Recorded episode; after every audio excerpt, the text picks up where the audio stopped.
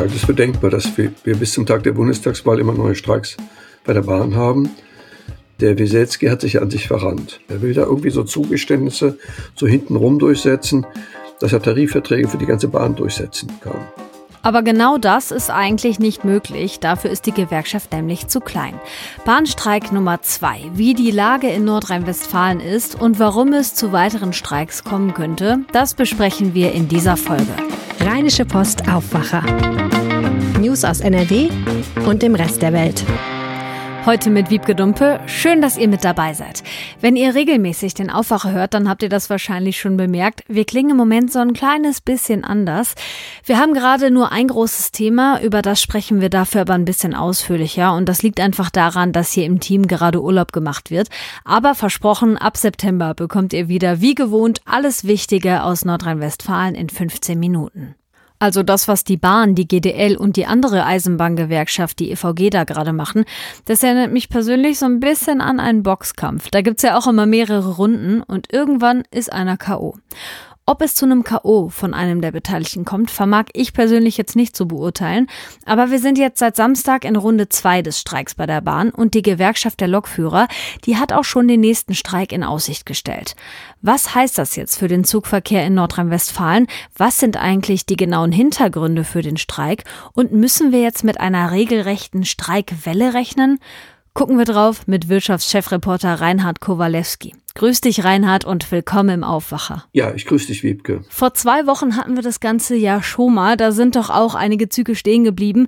Wie ist die aktuelle Lage an den Bahnhöfen jetzt in Nordrhein-Westfalen? Also ich würde mal sagen, die Lage ist entspannter, als man vermuten könnte.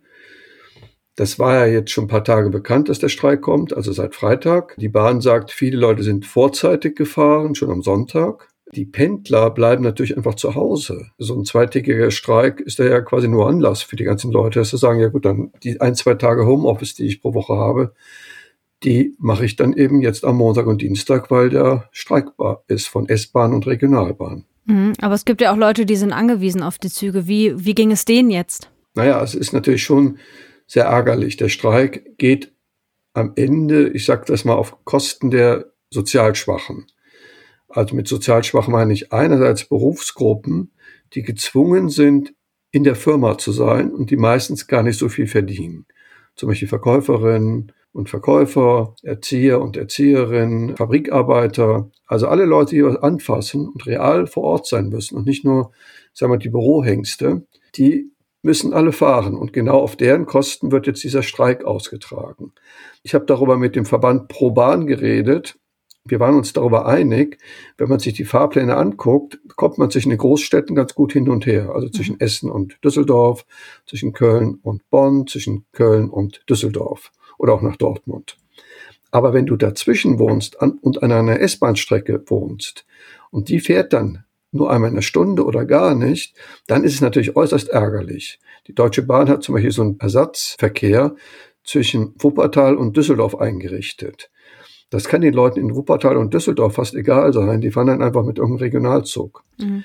Aber ähm, die Leute, die dazwischen wohnen, die können jetzt viel, viel länger mit dem Bus fahren. Können wir das mal so ein bisschen aufdröseln, welche Züge konkret betroffen sind und welche nicht? Also die Deutsche Bahn sagt, dass 30 Prozent der Fernzüge gefahren sind. Beim letzten Streik waren es nur 25 Prozent. Das heißt, die GDL scheint zu schwächeln, um es mal etwas platt zu sagen.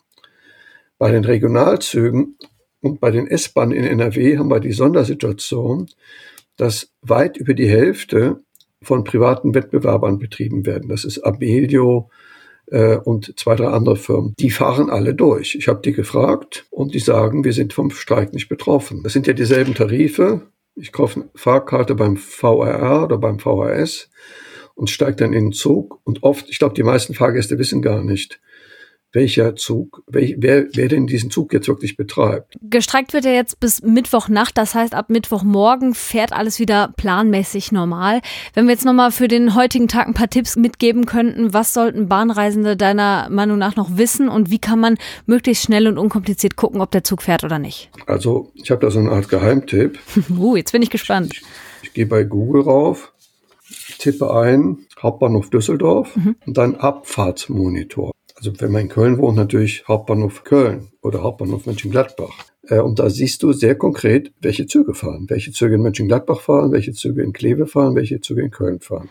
Du, ich würde das Thema ganz gerne noch mal ein bisschen inhaltlich vertiefen. Also die Gewerkschaft, die streikt ja unter anderem für höhere Löhne und auch für eine Corona-Prämie. Die Bahn hat ja doch jetzt so eine Art Prämie zugesagt. Was ist denn jetzt noch das Problem? Warum geht's weiter? Das Problem ist, dass die sich alle gegenseitig misstrauen. Die GDL hat Angst, dass sie quasi platt gemacht wird bei der Bahn. Mhm. Das hängt damit zusammen, das sind nur rund 30.000 Mitglieder, fast nur Lokführer. Und es gibt ein Gesetz, das hat Andrea Nahles durchgesetzt im Bundestag. Wenn es mehrere Gewerkschaften in einem Betrieb gibt, also in einem großen Unternehmen, dann gilt in jedem Betrieb der Tarifvertrag der Gewerkschaft, die gerade in diesem Betrieb mehr Mitglieder hat. Und jetzt haben die das so komisch zugeschnitten bei der Bahn, dass die GDL nur 16 Betriebe hat und die EVG fast 300. Das heißt, die GDL ist praktisch völlig unwichtig. Und das führt auch zu diesem aggressiven Streik, weil sie eben irgendwie denken, ja, dann kommen ganz Leute zu uns, denn dann gibt's mehr Geld für alle. Okay. Also geht's dann gar nicht um, um diese Sache mit der Prämie? Ja, das ist total verrückt. Also ich finde ich find den ganzen Streik verrückt. Es gibt ja schon einen Tarifvertrag der EVG, der war relativ zurückhaltend.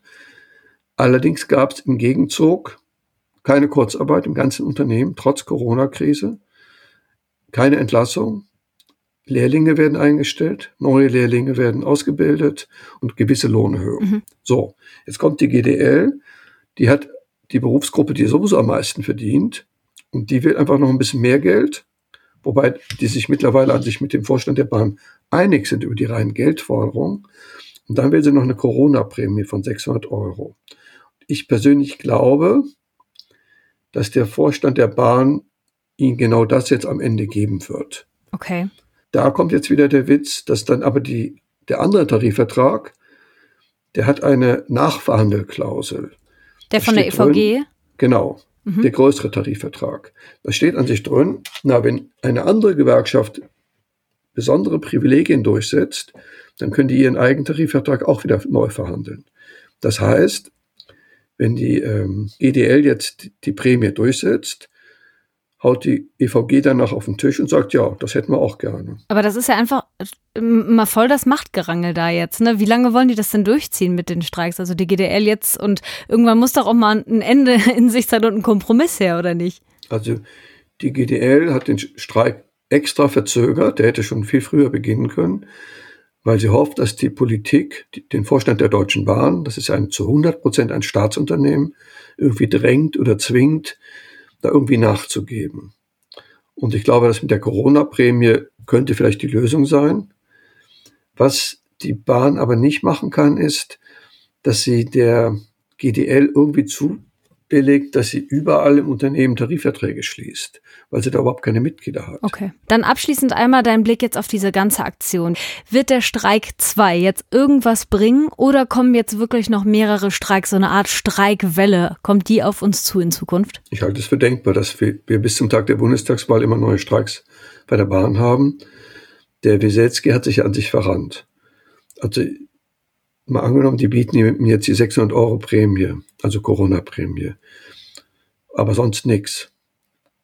Dann hat er irgendwie ein Problem, weil ich glaube, die Basis wird sagen, ist doch eine tolle Idee. Konkurrierende Gewerkschaft wird sagen, ist doch gut, dann kriegen wir es auch. Die Politik wird sagen, jetzt nehmen es endlich an.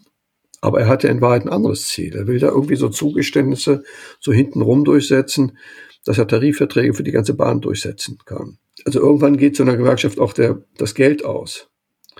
Ja, aber ich vermute an sich, dass die sich einigen auf die Corona-Prämie und der ganze Rest wird irgendwie zugekleistert mit irgendwelchen Formelkompromissen, nur weil die, weil der Andi Scheuer, also unser Verkehrsminister von der CSU, die haben ja Angst, dass sie die Bundestagswahl verlieren gegen die SPD.